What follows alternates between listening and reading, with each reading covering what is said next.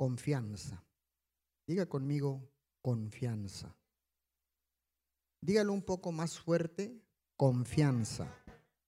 Una vez más, confianza. Déjeme eh, leerle la palabra en el libro de Isaías, capítulo 9, 6, versículos 6 y 7. Dice la palabra del Señor, porque un niño nos es nacido, hijo nos es dado, y el principado sobre su hombro, y se llamará su nombre admirable, consejero, Dios fuerte, Padre eterno, príncipe de paz. Lo dilatado de su imperio y la paz no tendrán límite sobre el trono de David y sobre su reino, disponiéndolo y confirmándolo en juicio y en justicia desde ahora y para siempre. El celo de Jehová de los ejércitos hará esto. Esta es una de las tantas profecías que Dios habló a través de, de sus hijos, de sus hombres, de sus profetas. Y fue una profecía, una de tantas profecías en todo el Antiguo Testamento, de que habría de venir, el, habría de venir el Mesías, habría de venir el ungido de Dios, habría de venir el Salvador. Y desde Adán hasta Malaquías,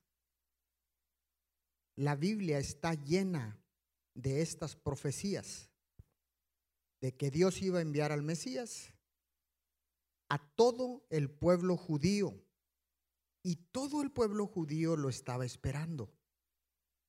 Escuche, lo estaba esperando. Esperaban un Salvador y un Redentor. Desde Adán hasta Malaquías.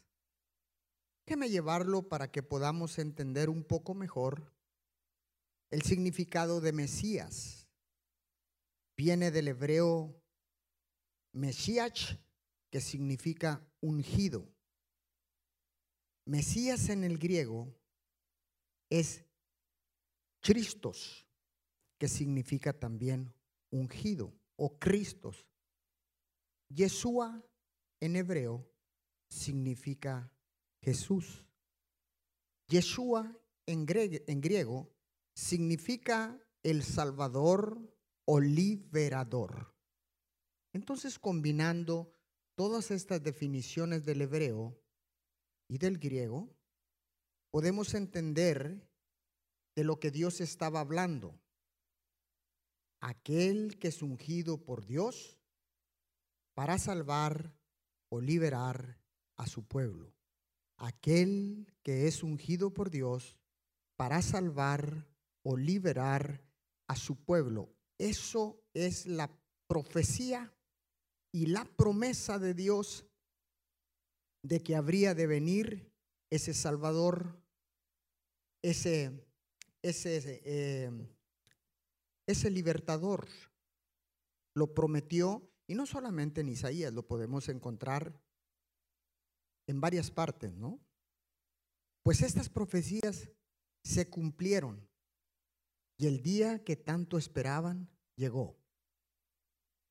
En el Nuevo Testamento, en el libro de Juan, capítulo 1, versículo 9 al 11. Vamos a ver qué dice la palabra. ¿Me acompaña, por favor? El libro de Juan, capítulo 1, versículo 9 al 11, le leo en la Reina Valera. Aquella luz verdadera que alumbra todo hombre venía a este mundo. En el mundo estaba y el mundo por él fue hecho, pero el mundo no le conoció. A lo suyo vino y los suyos no lo recibieron. ¡Wow! ¡Qué impresionante! Miles de años esperando el Salvador, esperando el ungido, esperando al Redentor, y en el momento que tanto esperaban, el pueblo judío, escuche, porque esto fue solamente para el pueblo judío. Y lo esperaban con tanto anhelo y con tanta expectativa que cuando el día llegó, qué impresionante, no lo reconocieron. ¿Por qué no lo reconocieron? ¿Qué fue lo que pasó en la mente y en el corazón de todo este pueblo que expectaba la venida del Salvador del, de ellos, del Salvador, el Redentor? La respuesta es esta, para los que apuntas. Su esperanza estaba equivocada. Vuelvo a repetirlo. ¿Por qué no lo reconocieron? Porque su esperanza estaba equivocada. El pueblo judío llegó a considerar al Mesías no como el que proporcionaría perdón de pecados. Escuche bien. Llegó a considerar al Mesías no como el que proporcionaría perdón de pecados, sino como alguien que lo libraría de sus enemigos mediante la fuerza física. En otras palabras, esperaban un hombre que viniera en el nombre de Dios Padre para que los liberara. Recuerde que el pueblo judío todo el tiempo. Por eso cuando nosotros leemos la palabra y que dicen, ¿por qué a Jesús le dijeron, pero tú por qué dices que eh, eres mayor que Abraham y que nuestro padre Abraham y que esto y que el otro, si nosotros nunca hemos sido esclavos, toda su vida fueron esclavos. Toda su vida fueron esclavos. Década tras década conquistaba otro país, venía y los sujetaba y eran esclavos. En el momento que más lo esperaban era cuando la presión estaba tan fuerte, la opresión era tan fuerte del pueblo romano, que estaban desesperados. Pero mire cómo el diablo puede engañar a toda una nación. No solamente a una persona, sino a toda una nación.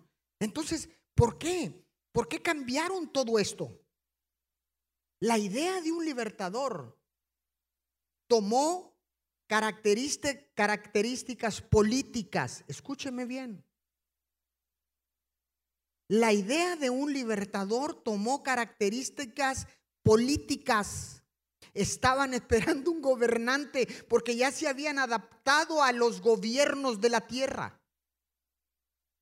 Y esperaban algún político que viniera y lo salvara de la opresión del enemigo.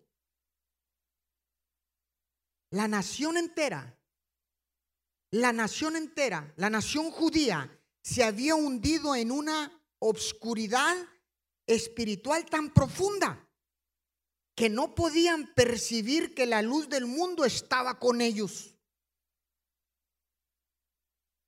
Mire, ¿Cómo el diablo puede engañarnos? ¿Alguna coincidencia con lo que hoy estamos viviendo en estos tiempos? ¿Puede usted identificar en periodos anteriores se han esperado de gobernantes que van a traer la respuesta y la solución a las naciones? En Estados Unidos se confiaba en Barack Obama, en Barack Obama, en México eh, se, se, confiaba o se confía en nuestro presidente Andrés Manuel López Obrador, pero eso no tiene, eh, eh, eso es correcto, pero como un gobierno terrenal. Entonces, se había hundido en una oscuridad espiritual tan profunda que no podían percibir que la luz del mundo estaba entre ellos. En estos tiempos estamos viviendo algo similar. Pero hoy vemos una reacción diferente. Más y más, cada día, la gente está corrigiendo y reconociendo el verdadero significado de la Navidad.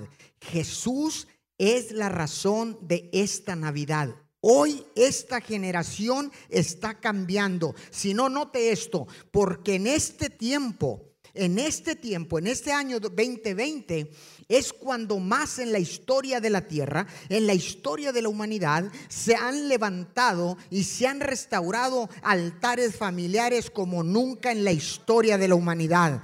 Qué bendición tan grande que hoy en estos tiempos podamos ser parte de ese remanente que está teniendo la revelación y reconociendo y discerniendo que Jesús es el Salvador del mundo.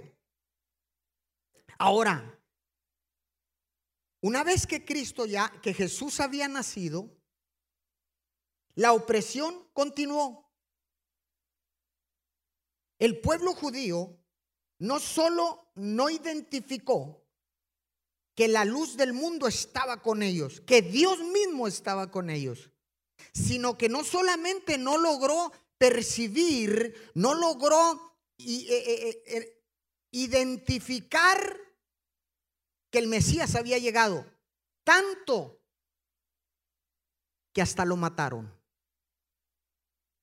Fue el pueblo judío quien asesinó y mató al Salvador del mundo. Qué impresionante.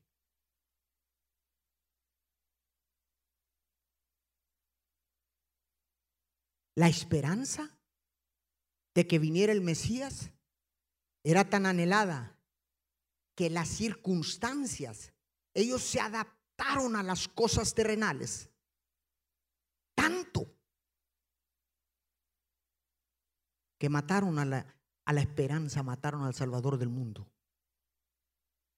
Pero no contaban que al tercer día Él iba a resucitar. Y Jesús resucitó y está vivo para siempre. ¿Alguien puede decir amén a esta palabra?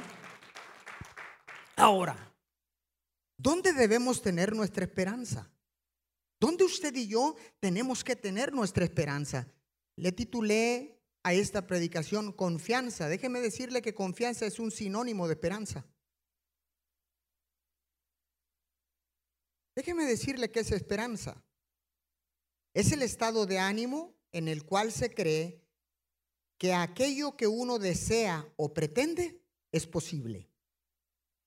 Es la virtud que capacita al hombre para tener confianza de alcanzar la vida eterna. Es la virtud que capacita al hombre para tener confianza de alcanzar la vida eterna. Es ahí donde nosotros tenemos nuestra esperanza. Salmo 146, versículo 5, le leo en la traducción del lenguaje actual. El Dios de Israel bendice a los que en Él confían. El Dios de Israel bendice a los que en Él confían pongamos nuestra esperanza y nuestra confianza en el lugar correcto. El lugar correcto es nuestro Padre Dios. El lugar correcto es nuestro Jesús, el Salvador del mundo. El lugar correcto es el Espíritu Santo, el ayudador, nuestro ayudador, el que nos bendice en la tierra, el que nos ayuda aquí en la tierra. Él es nuestro ayudador. En Él ponemos nuestra confianza y en Él tenemos nuestra esperanza. Hoy en día, muchas personas ponemos nuestra esperanza en otras cosas. Ponemos nuestra esperanza en lugares equivocados. Ponemos nuestra esperanza y nuestra confianza en las riquezas. Pensamos que si tenemos riquezas, podemos estar tranquilos y confiados. Algunos ponemos nuestra confianza en la profesión que tenemos, en una relación a largo plazo. Algunos en su imagen viven para ellos mismos.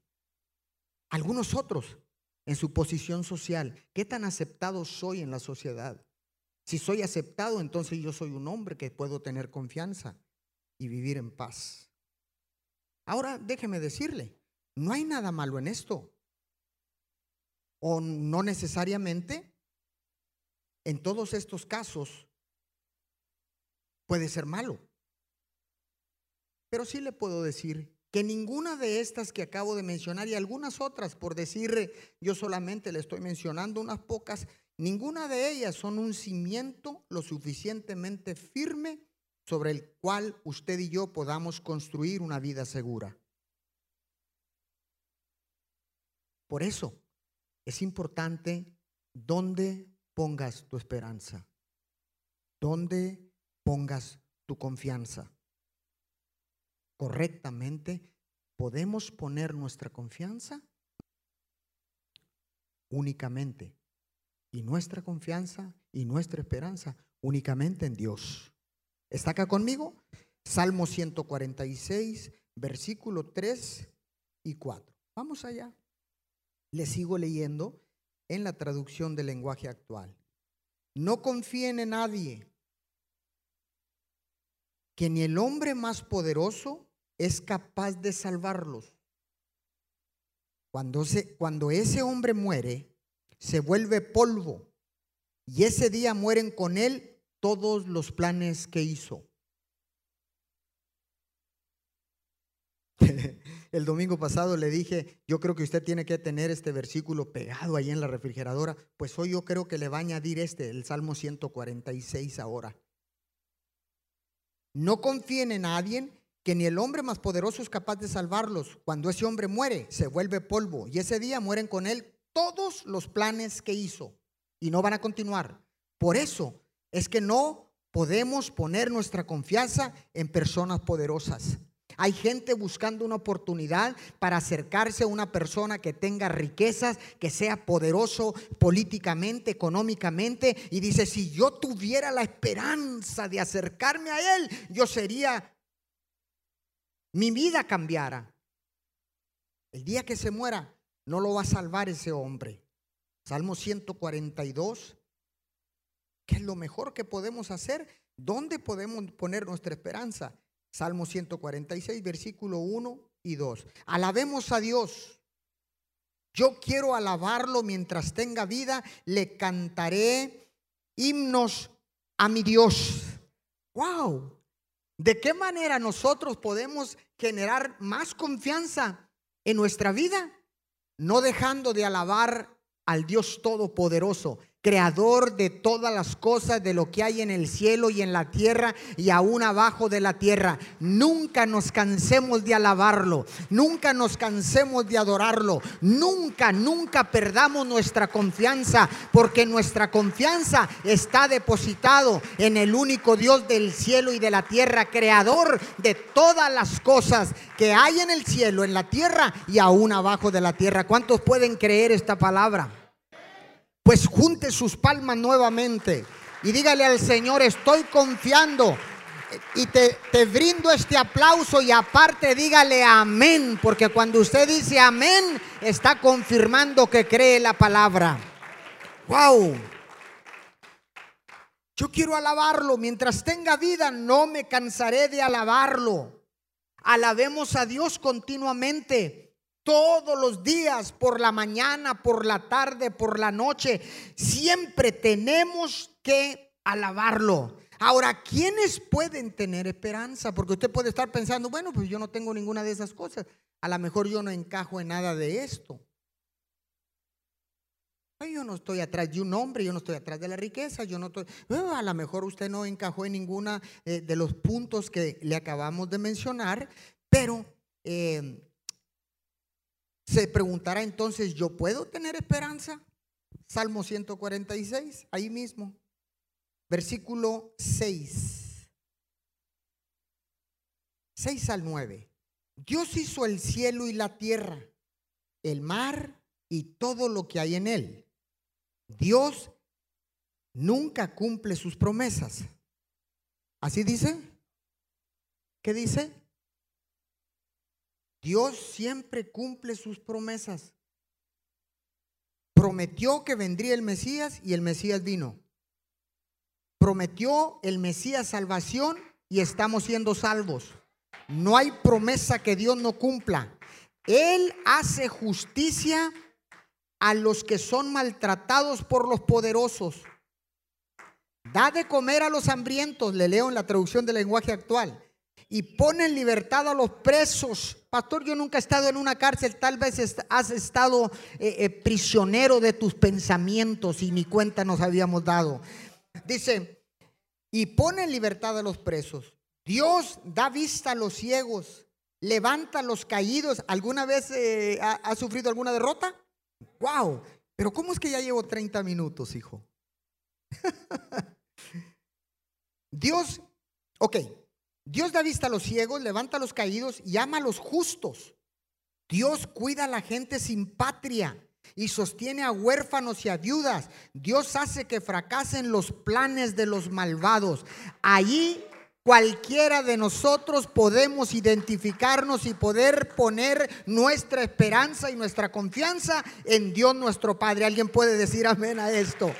¿Con cuál de ustedes, con cuál de estos se identifica? Yo me identifiqué con un montón. Porque yo estuve prisionero prisionero de mis pensamientos, prisionero de no tener identidad, prisionero de, estar compitiendo con las demás personas. Pero cuando conocí al Salvador del mundo, Jesucristo de Nazaret, deposité mi confianza en Él y Dios me liberó de la muerte, de todo pensamiento, de toda mentira, de todo engaño. Ese es el Salvador del mundo. Hebreos capítulo 6. Y ya me voy porque me están eh, muy rápido, me están acá. Hebreos capítulo 6, versículo 19. Esta confianza nos da plena seguridad.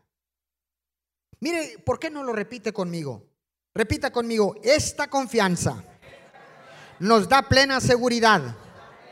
Es como el ancla de un barco que lo mantiene firme y quieto en el mismo lugar. Repítalo, come on. Y esta confianza nos la da Jesucristo, que traspasó la cortina del templo de Dios en el cielo y entró al lugar más sagrado. ¡Wow! Aquí está nuestra confianza en Jesucristo de Nazaret. Es ahí donde yo tengo que tener mi confianza puesta porque Él él traspasó la cortina del templo de Dios en el cielo y entró al lugar más sagrado para que usted y yo podamos confiar completamente en Él. ¿Cuántos van a confiar en Jesucristo de Nazaret en este nuevo año 2021? Colosenses capítulo 1. Bueno, déjeme le doy un principio antes de que apunte este principio. La esperanza en Jesús es un ancla que tiene firme y seguro que tiene firme, es un ancla que tiene firme y seguro, que te tiene firme y seguro en cualquier circunstancia.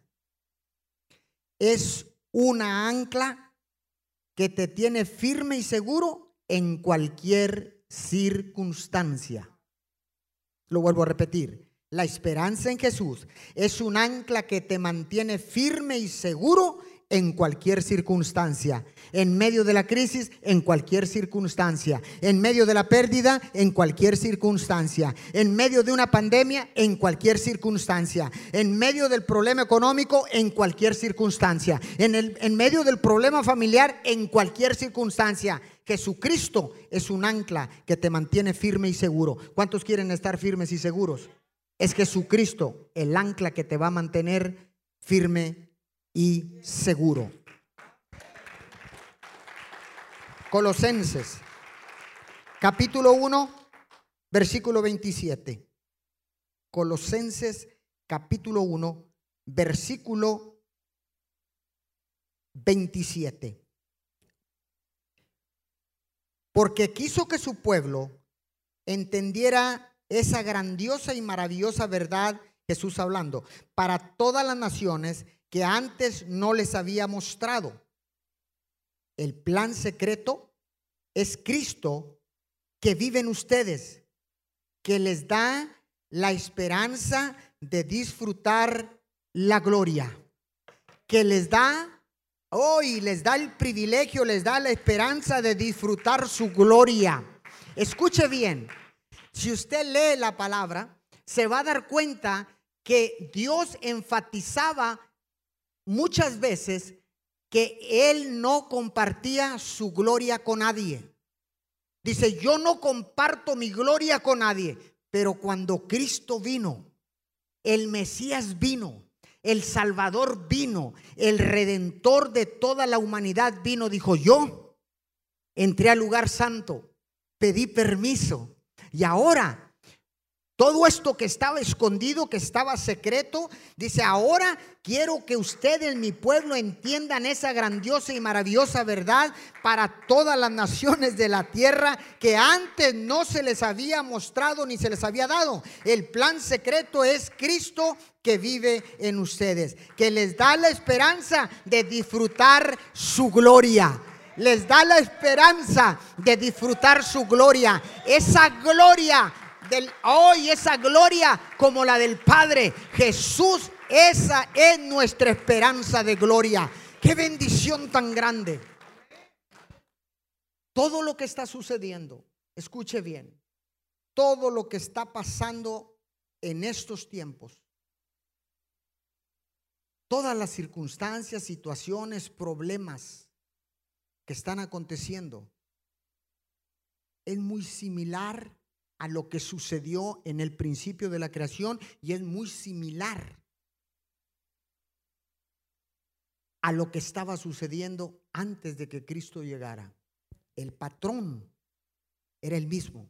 Esperamos al Mesías, esperamos al Redentor, esperamos el Salvador, lo estamos esperando. Él va a venir a salvar su pueblo. Él va a venir a salvarnos a nosotros. Esos eran los judíos nada más. Pero cuando Cristo viene, dice, ¿sabe qué? Como ustedes no me reconocieron, voy a abrir mi esperanza, voy a abrir mi confianza, voy a abrir la salvación para toda la humanidad encaja usted en la humanidad. Entonces esa esperanza y esa confianza es para usted, es para tu casa, es para tu familia, es para tus hijos, es para tu vecino, es para el gobernante, es para toda persona en la tierra. Qué bendición tan grande. Qué bendición tan grande. Wow, póngase de pie. Yo quiero que oremos en estos momentos en estos tiempos que estamos viviendo, déjeme decirle que nuestra única esperanza está puesta en Dios. Y la única ancla segura que nos podrá mantener seguros y firmes es Jesucristo de Nazaret. Él es nuestra ancla que nos va a mantener firmes y seguros en medio de cualquier circunstancia. Escuche, cuando usted escucha hablar del juicio final, la gente se empieza a preocupar en la iglesia. Escúcheme, el juicio no es para el que está en la iglesia. El juicio no es para el que está en Cristo. El juicio es para el que no camina de la mano de mi Cristo. No os preocupéis, manada pequeña porque a vuestro Padre Dios os ha placido entregaros el reino. Qué bendición tan grande. Oramos, Padre. Gracias porque puedo poner mi esperanza y mi confianza en ti.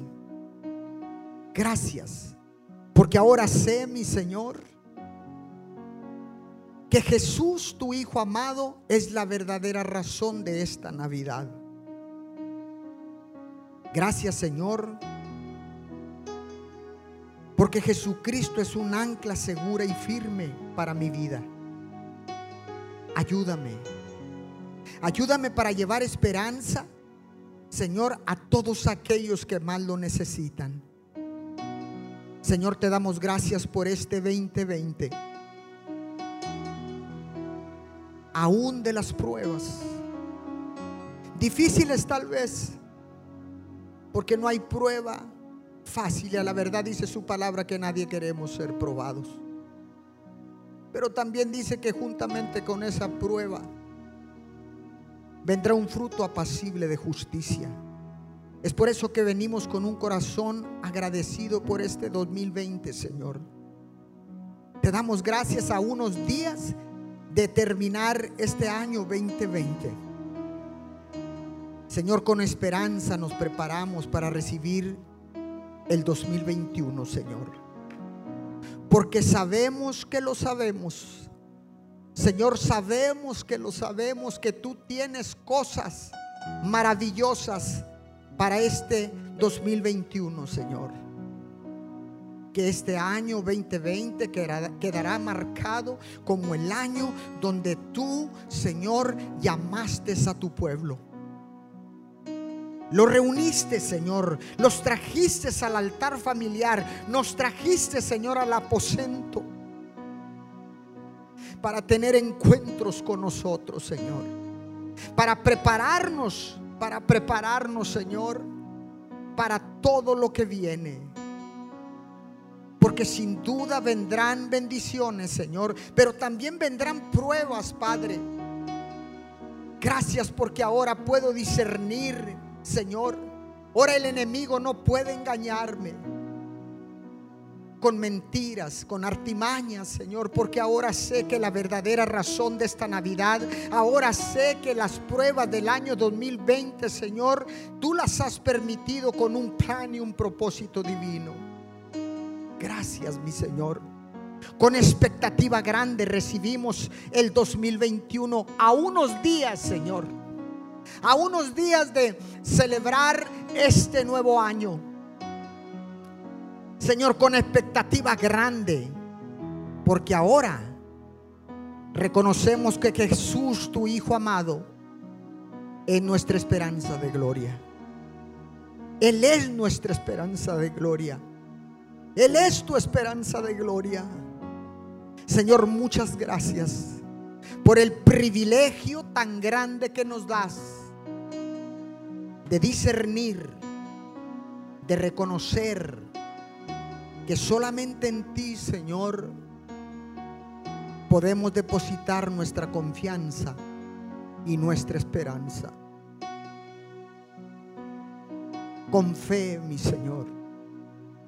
Con fe, Señor, como mirando a lo invisible, Señor. Confiamos total y completamente en ti. Porque en ti hay esperanza de gloria en ti Jesús. Hoy que celebramos el acontecimiento más grande que sacudió la tierra, que sacudió a las naciones de la tierra, que sacudió a toda la humanidad, el nacimiento de Jesús, el Salvador. Gracias. Gracias por ese privilegio tan grande, mi Señor de darnos cuenta, de darme cuenta que mi confianza seguirá depositada en ti, Jesús. Que mi esperanza sigue siendo tú, Jesús. Y que si has permitido que estemos con vida hasta este tiempo es porque tú, mi Señor, has respaldado la esperanza y la confianza que hemos tenido en ti. Porque las promesas que tú has hecho, Señor, están en el sí y en el amén. Gracias. Gracias bendito Padre. Gracias bendito Jesús. Gracias Espíritu Santo.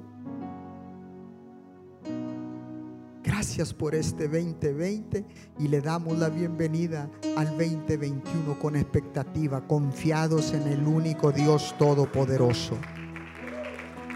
Amén, amén y amén. Junte sus palmas fuertemente, fuertemente, dele el aplauso al Señor. Con gratitud de corazón le brindamos este aplauso al único digno de recibir alabanza, adoración, honor y gloria. Y así con esa misma actitud vamos a despedir a todos los que están conectados a través de online con un fuerte aplauso. Les deseamos de aquí, ¿qué les parece si les deseamos un feliz año nuevo todos en coro? También a los que están en la zona del parqueo. ¿Le parece bien si lo hacemos todo a la cuenta de tres y les decimos feliz año nuevo 2021? ¿Ok? A todos los que están conectados de diferentes naciones de la tierra. Mim Church, todo este pueblo, desde Ciudad Miguel Alemán, Tamaulipas, les deseamos feliz año nuevo 2021 para ustedes. Junten sus palmas. Chao, chao. Nos vemos en el siguiente servicio, en nuestras próximas transmisiones. Fuerte ese aplauso, fuerte, fuerte, fuerte.